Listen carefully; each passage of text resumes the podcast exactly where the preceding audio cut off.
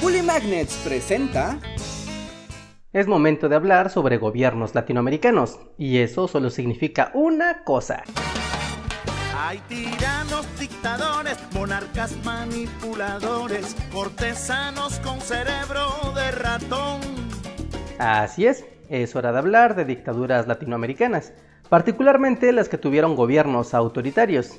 Pues aunque no lo crean, las dictaduras también tienen sus tipos y se dividen entre las totalitarias y las autoritarias.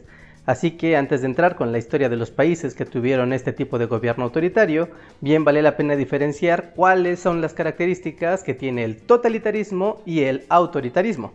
Es momento de una definición. El autoritarismo es un sistema de gobierno no democrático en el que una persona o una élite detenten el poder y en el que los derechos políticos, las libertades civiles y los derechos humanos están ampliamente restringidos. Todo esto con el objetivo de fortalecer la perpetuidad del régimen y favorecer los intereses de la élite y los intereses dominantes. Hay que decir que a diferencia de los regímenes totalitarios, en el autoritarismo el presidente o dictador no tiene el poder absoluto, sino que deja un cierto margen de acción a la oposición política. Esto de manera que su gobierno parezca una democracia, pero que en la práctica esta oposición esté ampliamente restringida y controlada por el régimen. Otra característica del autoritarismo es su carácter conservador, ya que busca paralizar los cambios sustanciales o radicales de la sociedad, por lo que trata de controlar el contenido de las expresiones culturales y las manifestaciones que busquen cambios sociales. Para lograr ese objetivo, un régimen autoritario está también conformado por medios de comunicación que difunden los valores y la visión del régimen como algo positivo, del poder de los empresarios que fomentan actividades económicas que benefician a la élite en el poder y finalmente al poder judicial, que justifica el actuar arbitrario y represor del régimen al darle sustento legal. Esta combinación de elementos busca la despolitización de la población, de manera que ésta acepte la permanencia y crecimiento del régimen, de alguna manera, el conformismo y la apatía son las mejores herramientas para la permanencia de un régimen autoritario y el poder de las élites que lo detentan. Esto último es muy importante para definir al autoritarismo, pues es una de las principales diferencias que tiene con respecto al totalitarismo. La apatía política es una gran herramienta para conservar el poder, mientras que en el totalitarismo la ideología política radical y la movilización de las masas politizadas son el sustento del poder del régimen y del dictador. La revolución cubana es totalitaria, porque la revolución del pueblo abarca todos los sectores del Estado y porque se centra en las decisiones del dictador. Y finalmente, en el caso latinoamericano, el componente burocrático militar fue la fórmula más común, un tipo de autoritarismo que está compuesto por militares que toman el poder por la fuerza bajo el argumento de establecer un país desarrollado y en orden, donde la burocracia, los altos funcionarios y los tecnócratas internacionales juegan un papel central en la élite autoritaria. Pero bueno, basta de conceptualizaciones y vamos directo a algunas historias de regímenes políticos autoritarios en América Latina. Pero antes que nada quiero aclararles que no voy a entrar en profundidad en la historia específica de cada uno de estos países, pues cada uno de ellos merecería un video completamente aparte para mostrar todo lo que sucedió.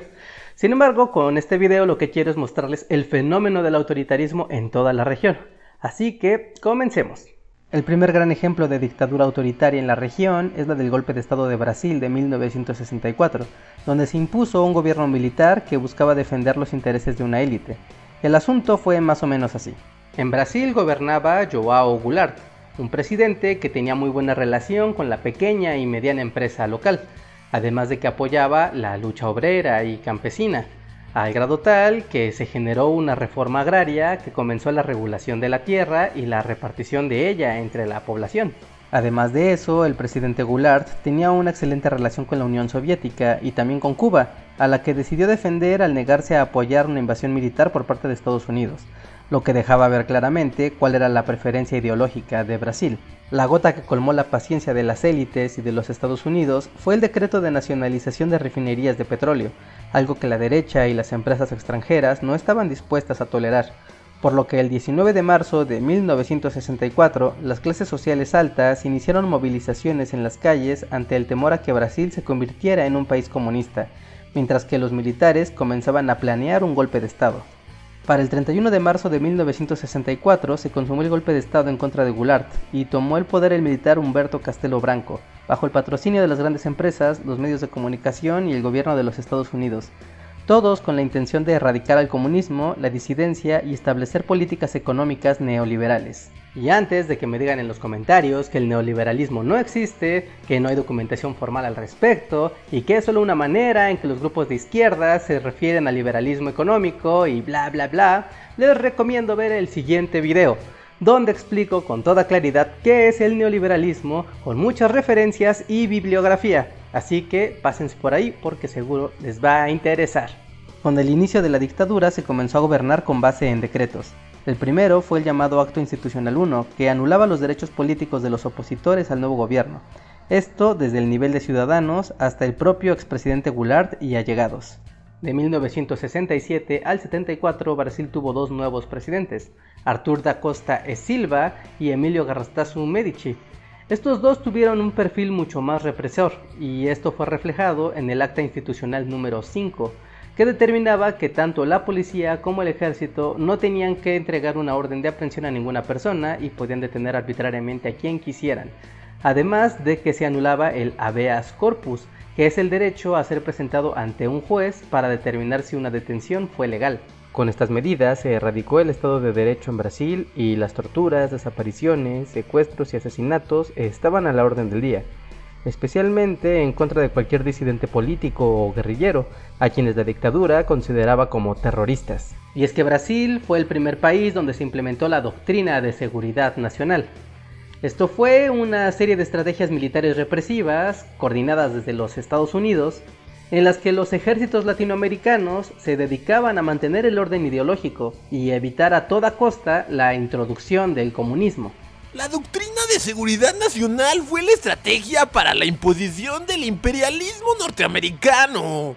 Para 1974, la crisis económica comenzó una efervescencia de protesta social que la dictadura no podía contener con tanta facilidad, por lo que el presidente, Ernesto Geisel, tuvo que retirar el acta institucional número 5, con lo que la dictadura comenzaba su lenta retirada, que se consumó hasta 1988 con la llegada del primer presidente civil electo de forma directa, Fernando Color de Melo. Otro de los ejemplos del establecimiento de un gobierno autoritario en América Latina es la llamada Revolución Argentina.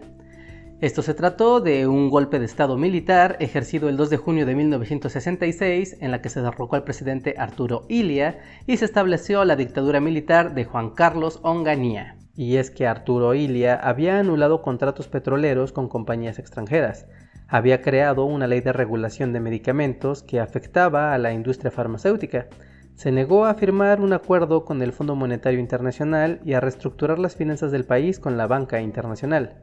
Básicamente, se negaba a participar en las dinámicas del liberalismo económico de la época. El objetivo de este golpe de Estado no era cambiar al gobierno, sino tener el poder para controlar a las masas obreras y evitar así la propagación del comunismo. También este gobierno trató de fomentar el orden económico liberal, de modo que fuera atractivo para los capitales nacionales y extranjeros. Básicamente, el plan era transformar económica, social y políticamente al país. La dictadura de Onganía trató de acelerar la industrialización y generar la transformación del país con el apoyo de la burguesía industrial, la burguesía agrícola, la iglesia, los medios de comunicación y los demás poderes de facto. La dictadura disolvió al Parlamento y en su lugar creó el Estatuto de la Revolución Argentina, que básicamente era un instrumento que daba justificación legal a las acciones represivas del Estado. Todo esto fue creado bajo las ideas de la doctrina de seguridad nacional que Estados Unidos había implementado en la región desde 1955. La doctrina de seguridad nacional era la respuesta reaccionaria a esos comunistas revoltosos. Nos trajo de lleno al capitalismo. Sin embargo, el control de la dictadura no pudo evitar que surgieran movimientos guerrilleros en Argentina que buscaban otro tipo de intereses y de representación política, como lo fueron las Fuerzas Armadas Revolucionarias, las Fuerzas Armadas Peronistas, los Montoneros o el Ejército Revolucionario del Pueblo. Esta circunstancia de violencia encontró sus puntos más emblemáticos durante el Rosariazo y el Cordobazo en 1969 y a partir de ese momento las constantes protestas sociales de obreros y estudiantes causaron el cambio de presidente durante dos ocasiones y al final de la dictadura en 1973. Aunque claro, esa no sería la última dictadura ni golpe autoritario en Argentina durante el transcurso del siglo XX. Así, con las experiencias de Brasil y Argentina, los Estados Unidos tenían clara la efectividad de la doctrina de seguridad y el uso de las dictaduras para defender sus intereses económicos e ideológicos en la región, por lo que durante el periodo de los presidentes Richard Nixon y Gerald Ford se estableció una misión secreta en América Latina llamada Operación Cóndor. La Operación Cóndor podría ser un tema completo para otro video, así que por el momento solo les contaré las partes fundamentales de la operación y cómo ésta se relacionó directamente con los gobiernos autoritarios de América Latina. Pues se trató de un plan que marcó la región durante décadas y sus repercusiones aún pueden sentirse hasta el día de hoy. El creador del proyecto fue el secretario de Estado Henry Kissinger, quien utilizó los servicios de inteligencia de la CIA para coordinar la operación y dar recursos financieros y técnicos a los países involucrados. Así fue que el 25 de noviembre de 1975 se dio en Chile una reunión donde los líderes de inteligencia militar de Argentina, Bolivia, Chile, Paraguay y Uruguay acuerdan intercambiar información para detectar y capturar cualquier tipo de organización o grupo comunista. Gracias a que estos países compartían frontera entre sí, podían intercambiar información y ejercer actos de secuestro, homicidio, tortura o arrestos extraterritorialmente.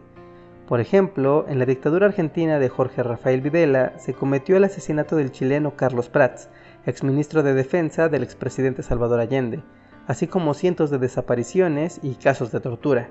En Chile, la dictadura militar de Augusto Pinochet causó la desaparición de más de 3.000 personas, y afectó directa o indirectamente a cerca de 400.000. Además de esto, el país se sumió completamente bajo las políticas económicas neoliberales que se le dictaron desde los Estados Unidos.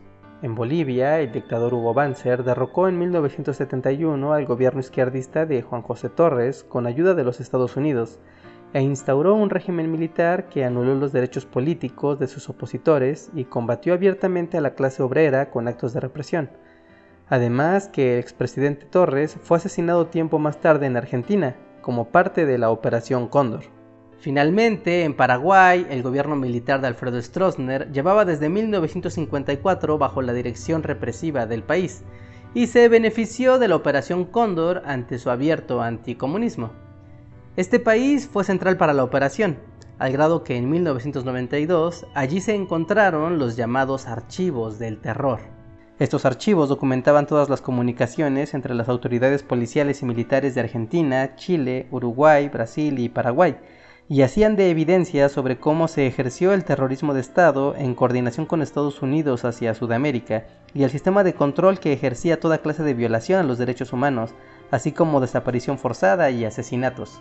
Ya para 1989, con la caída del muro de Berlín y la debilidad del bloque soviético, la Operación Cóndor comenzó a tener menos importancia e inició una nueva fase en la historia democrática de los países del Cono Sur. Sin embargo, durante dos décadas, la estrategia de fortalecer regímenes autoritarios permitió a Estados Unidos tener a toda la región como títeres de sus intereses ideológicos, políticos y económicos. Y así fue como Estados Unidos controló al continente durante la Guerra Fría. Así que Ahí lo tienen, una rápida mirada hacia el autoritarismo y algunos ejemplos de este sistema de gobierno que aún hace eco en nuestros días. Así que díganme, ¿ustedes conocían con claridad este concepto? ¿Conocían acerca de la Operación Cóndor? ¿Cómo se entiende este tema en sus países? Aquí en México al menos no se estudia mucho sobre las dictaduras latinoamericanas, así que eso pasa completamente de noche, a pesar de su completa importancia para entender la historia de toda la región. Así que díganme, me va a encantar leerlos, me va a encantar responderles y dejarles el corazón de comunidad a todos los comentarios durante la primera semana de este video. Y además, eh, si ya que están ahí, déjenme su like y su suscripción. Quieren dar un paso más, únanse al sistema de Patreons o de miembros de comunidad para que aparezcan en esta lista que está frente a mí en este momento y nos apoyen para que el canal pueda seguir adelante, podamos seguir eh, dando tiempo a las investigaciones, consiguiendo libros, consultando expertos para poder traerles información a ustedes y a toda la comunidad de YouTube. Y bueno amigos, ahora sí, es todo por el momento. Yo soy Roy Hart y nos vemos hasta la próxima. Bye.